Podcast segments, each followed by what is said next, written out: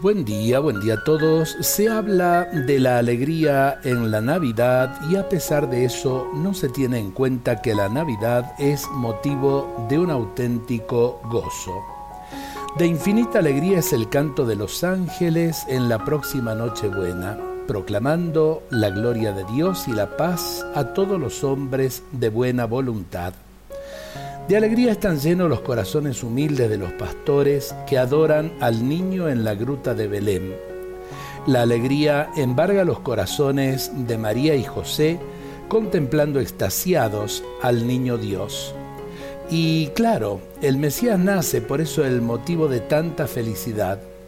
Cuando Jesús está en nosotros, nuestro ser entero sonríe, pleno de dicha.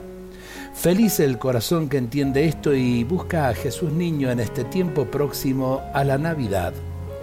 Pensemos qué Navidad queremos vivir.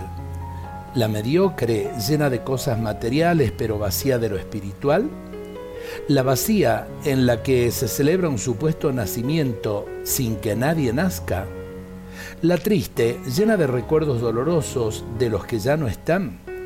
O la verdadera, plena de alegría y paz porque el Salvador ha nacido y ya está entre nosotros.